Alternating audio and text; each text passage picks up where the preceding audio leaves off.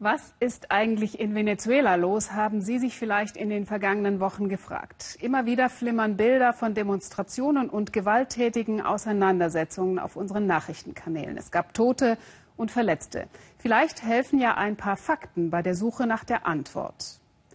30 Millionen Menschen leben in Venezuela und mit 300 Milliarden Barrel liegen dort die größten Rohölvorkommen Lateinamerikas. Eigentlich also ein reiches Land. Und trotzdem wird es immer ärmer. Die Inflationsrate liegt bei 50 Prozent. Mangelwirtschaft prägt den Alltag der Menschen, die oft nicht mal Milch oder Klopapier bekommen. Und die Kriminalität. Mit 25.000 Mordopfern ist Venezuela inzwischen das gefährlichste Land des Kontinents geworden. Politisch ist Venezuela ein Jahr nach dem Tod von Hugo Chavez tief gespalten und gegen seinen Nachfolger Nicolás Maduro regt sich immer mehr Widerstand. Walter Brähler mit einer Reportage aus beiden Lagern. Mütter, die den Umgang mit Tränengas erlernen, Studenten, die Straßen blockieren, Sicherheitskräfte, die Proteste unterdrücken und Familien, die wochenlang auf Milchpulver warten müssen. Wenn eine Regierung nicht einmal ihr Volk ernähren kann, taugt sie nichts.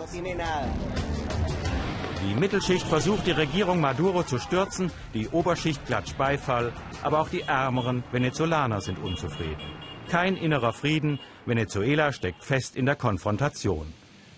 Mehr als 40 Tote, und beide Seiten machen sich gegenseitig verantwortlich.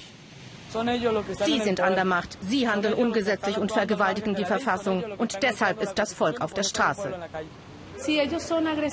Wenn sie uns angreifen, müssen wir das dann erdulden? Müssen wir zusehen, wie sie unser Land anzünden? Gaviariano ist populär in den besseren Vierteln von Caracas, obwohl sie selbst aus einfachen Verhältnissen stammt. Sie ist eine Anführerin der Studentenproteste. Die Regierung Maduro müsse weg, aber nicht, weil sie sozialistisch sei. Es wäre zu schön, hätten wir hier den Sozialismus. Hoffentlich haben wir bald einen, so wie in Chile. Hier gibt's nur Propaganda. Die Taten sehen anders aus. Eigentlich wollte Gabi in diesem Jahr promovieren in Geschichte, aber der Protest geht vor. Sie gönnt sich keine Pause, Demonstrationen koordinieren, Skype-Interviews, Studentenversammlungen. Ihr Fahrer, ein Unternehmer. Sie ist die Vorzeigesportlerin der Regierung Maduro, Alejandra Benitez. Olympiateilnehmerin im Fechten, letztes Jahr Sportministerin. Wir bauen auf. Wir zerstören nicht. Aber das wollen die von der Opposition nicht wahrhaben. Sie zerstören die Straßen, die Häuser, sie zünden Schulen an. Wir glauben nicht, dass man so ein Land aufbauen kann.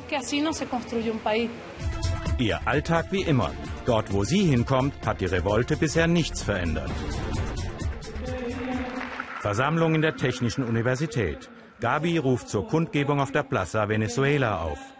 Sie prangert die aktuelle Krise an. Mehr als 50 Prozent Inflation, Versorgungsengpässe, eine hohe Mordrate, Verletzung der Menschenrechte. Zuletzt geht es ihr immer nur um eins. Die Regierung Maduro muss weg. Aufbauen. Dafür sei dieses Jugendkulturzentrum im Südosten von Caracas beispielhaft. Alejandra unterstützt es gerne mit ihrer Popularität. Workshops für Jugendliche aus ärmeren Vierteln, ein Musikstudio, Kunst, Sport. Es sei offen für alle, nicht nur für Anhänger der Regierung.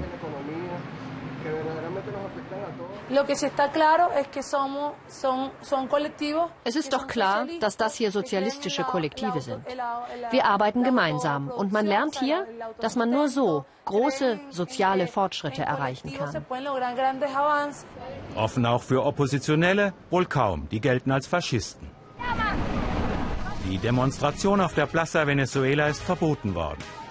Gabi bleibt weg, zu riskant.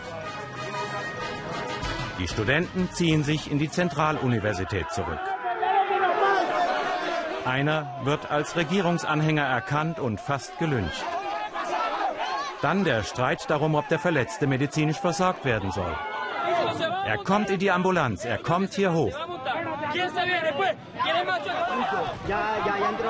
Drei angebrochene Rippen, Verletzungen im Gesicht und an der Wirbelsäule. Mehrheit ist für medizinische Hilfe, aber erstaunlich viele sind auch dagegen. Nicht weit davon entfernt, Regierungsanhänger greifen sich einen Studenten der Opposition, verprügeln und demütigen ihn, genauso erbarmungslos. Später fallen sogar Schüsse. Pressekonferenz der Opposition. Gabi prangert den wachsenden Terror durch die Sicherheitskräfte und durch bewaffnete paramilitärische Gruppen an. Und die barbarische Misshandlung des Regierungsanhängers? Ich war nicht in der Universität, aber das Video zeigt doch offenkundig, dass unser Freund misshandelt und dass der andere Bürger gerettet wurde. Wir wollen nicht noch einen Toten. Wie jeden Nachmittag, Alejandra trainiert in der Zentraluniversität, obwohl hier die Opposition dominiert, nicht die Regierung. Versperrte Türen für unsere Kamera. Sie ist erfolgreiche Fechterin, trotzdem wird die Ex-Ministerin von manchen hier abgelehnt. Die Politik in Venezuela ist ziemlich gestört. Wenn mich jemand interviewen will, dann baut die Universität hohe Hürden auf. Man muss mehrere Genehmigungen einholen, zum Direktor gehen. So wird es schwierig. Ressentiments. Aber sie will sich nicht beirren lassen. Ich kämpfe dafür, dass die Menschen friedlich zusammenleben, trotz unterschiedlicher politischer Auffassungen, dass wir miteinander reden. Mit dieser Konfrontation muss endlich Schluss sein. Ich glaube an den Dialog, aber in Freiheit und mit Rechten. Es ist schwer, mit jemandem zu reden, der dich unterdrückt und die Verfassung vergewaltigt. Das nächste Ziel von Alejandra sind die Olympischen Spiele in Rio 2016. Sie könnte aber auch jederzeit als Zahnärztin arbeiten. Den Abschluss hat sie schon. Sie glaubt fest, dass es auch in fünf Jahren noch eine sozialistische Regierung geben wird. Die Leute haben gelernt, für ihre Sache zu kämpfen, für ihr Land, für ihre Ideale. Viele glaubten der Regierung und haben für sie gestimmt.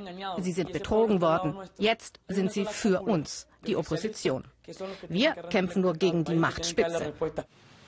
Der Dialog könnte ein Ausweg aus der Konfrontation sein, aber ernsthaft führt ihn bisher keine Seite. Reden mit Maduro, während er auf uns schießt. Nein,